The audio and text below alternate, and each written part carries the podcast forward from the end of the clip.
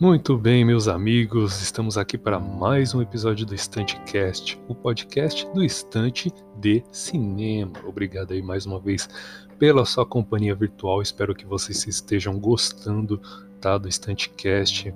Qualquer feedback, qualquer dica, qualquer solicitação aí de episódio de tema para que eu possa abordar, por favor, me peça, pode mandar mensagem, pode mandar um comentário no blog ou no direct do Instagram que eu vou estar tá atendendo, beleza? Então, vamos aqui para a parte 2 do especial da saga do Batman, né? É este episódio aí que eu falo um pouco sobre o selo CCA e a suavização do, do Batman, né, que eu escrevi lá no blog. Então vou estar tá trazendo aí para uma nova linguagem, para uma nova mídia aí de comunicação, a todos os episódios, todas as partes aí da, da saga do Batman que eu escrevi lá no Estante de Cinema. Então, me, segue, me sigam aí nas redes sociais, arroba Estante de Cinema no Twitter, no Instagram, no Filmou e no Letterboxd também, tá? E acessem o, e acessem o blog, estantedecinema.blogspot.com. Então, vamos iniciar aí né, ah, o que foi o selo CCA e por que o Batman acabou se tornando um personagem infantil nos anos 50 e 60, né? É, eu falo aqui no blog aqui o seguinte: hoje em dia os games e alguns filmes são alvos da mídia que acaba fazendo um alvoroço a qualquer estímulo à violência física ou agressão através de cenas de gore ou personagens lunáticos e tal. O recém o recém filme é, que teve envolvido aí nessa polêmica foi o filme do Coringa, né, dirigido pelo Todd Phillips. Foi massacrado por vários jornalistas aí, falando que seria gatilho para muitas mortes e tragédias e tal, toda aquela coisa. Tudo, tudo isso daí que a gente viu recentemente com o Coringa acontecia muito com os videogames dos anos 90 e começo dos anos 2000, e lá na, e lá na década de 50 esta mesma coisa acontecia para personagens e histórias de quadrinhos, acredite ou não. Então, é, lá pelos anos 50, os quadrinhos que ditavam a moda entre a juventude, né? É, igual os games e alguns, algumas séries e filmes são para a molecada de hoje em dia, para a juventude de hoje em dia, eram os quadrinhos lá nos anos 50. E eles eram uma, era uma maneira de baixo custo que de entretenimento ali para a juventude daquela época, né?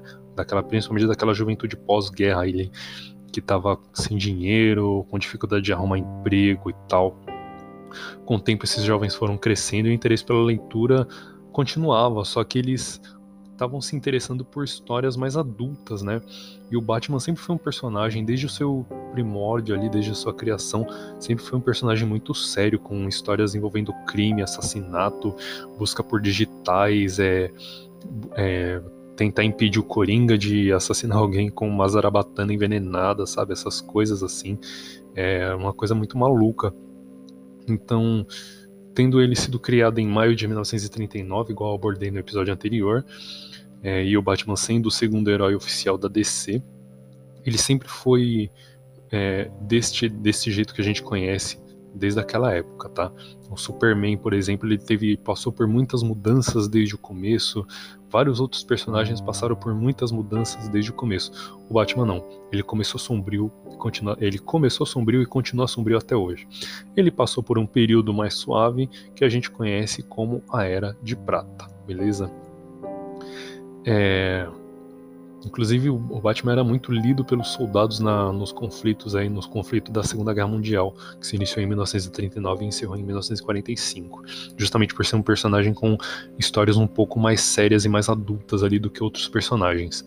É, só que este este período ele foi um período muito interessante porque ele teve um os, os quadrinhos teve um grande vilão, né? Cada, cada história em quadrinho tinha um vilão próprio ali que o Batman, o Superman dava uma dava uma surra e jogava na cadeia, e logo eles estavam infernizando a vida dos heróis de novo. Agora, os quadrinhos propriamente ditos também tiveram seu grande vilão é, chamado Frederick Vertan, também conhecido como Dr. W, né, que a, a juventude aí do, da, que cons, consome a cultura pop acabou chamando, chamando carinhosamente ele, Dr. W, Fre, Frederick Vertan. Ele era um psiquiatra alemão é, bastante popular nos Estados Unidos, né? Ele tinha proximidade com Sigmund Freud, o pai da psicanálise, e era psiquiatra-chefe no hospital de Belleville. E ele era um cara com uma carreira muito muito, muito promissora, né? muito forte assim, e ele passou a ser conhecido também por ser o homem que queria destruir as histórias em quadrinhos, acreditem ou não. Isso se deve ao fato de que o doutor estava obcecado com os heróis, né?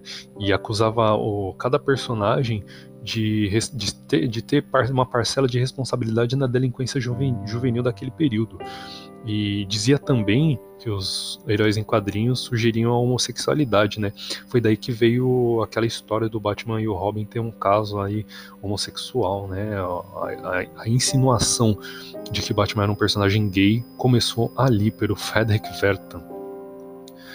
É, esse doutor, ele chegou a dar palestra no final dos anos 40, né? E foi atingindo um resultado cada vez mais, mais assustador.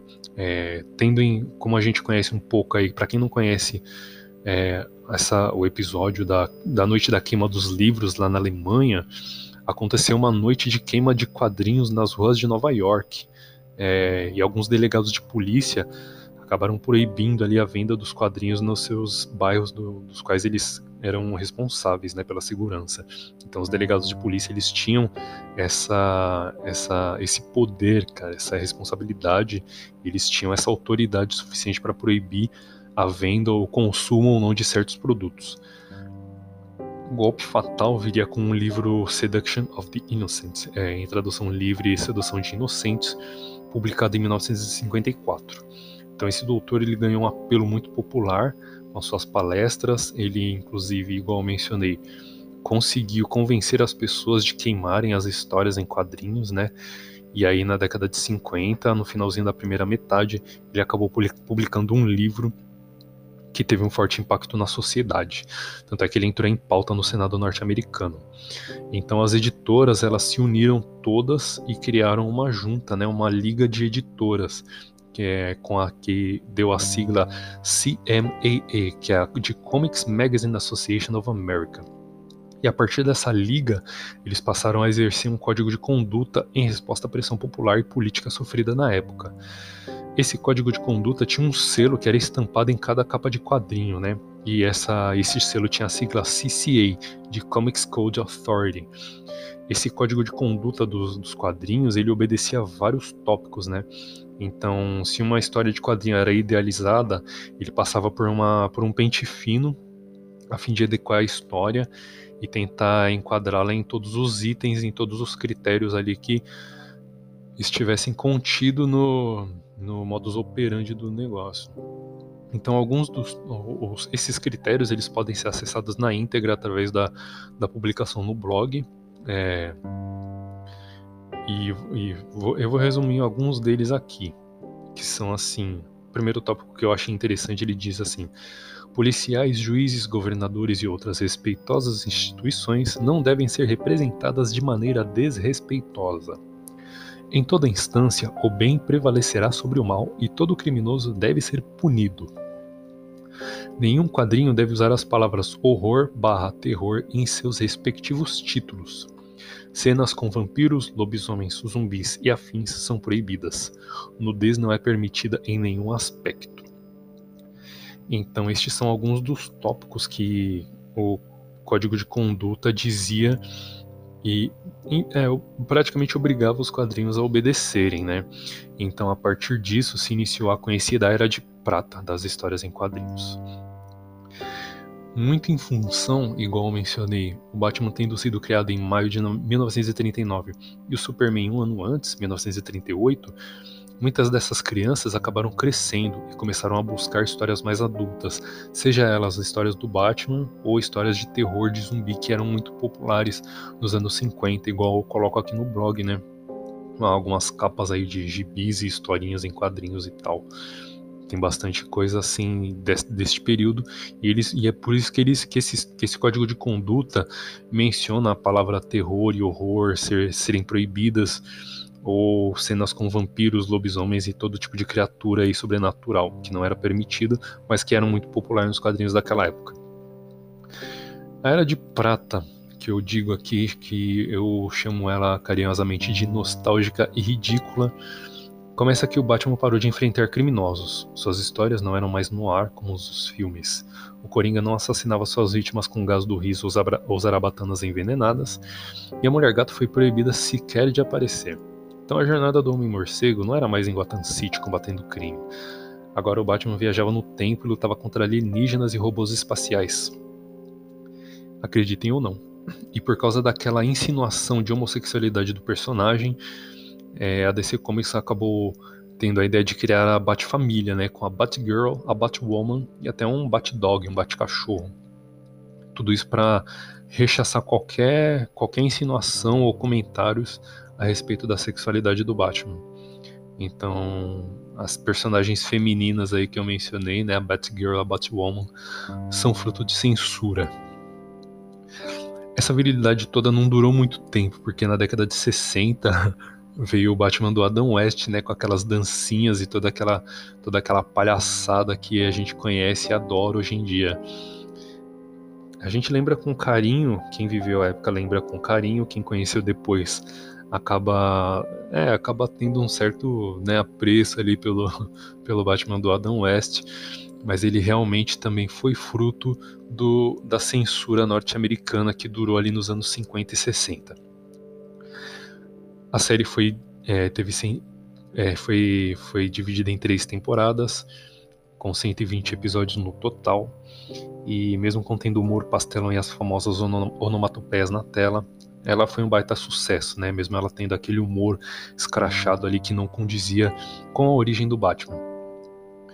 Já na década de 70, o selo CCA eh, já perdeu forças, né? Tanto é que Neil Adams assumiu ali o papel de fazer uma releitura do, do Homem-Morcego e trazer o Batman de volta para as histórias de detetive, né? É, o selo CCA ele vigorou até oficialmente 2010-2011, mas já na década de 70 o Batman pôde voltar a ter as suas histórias ali de origem, né? É, mesmo numa releitura do personagem ali da década de 70, ele voltou às origens e ia ter um, um aspecto mais sério ao invés de daquele humor infantil e aquelas historinhas muito simples, né, que a gente tinha. Então, basicamente, uh, essa este período de censura norte-americana, ele surtiu efeito em várias, várias mídias, né? Igual mencionei. Tanto é que a série do Batman do Adam West, ela não é exatamente a primeira. Nos anos 40 teve uma, teve, tiveram duas séries do Batman, né?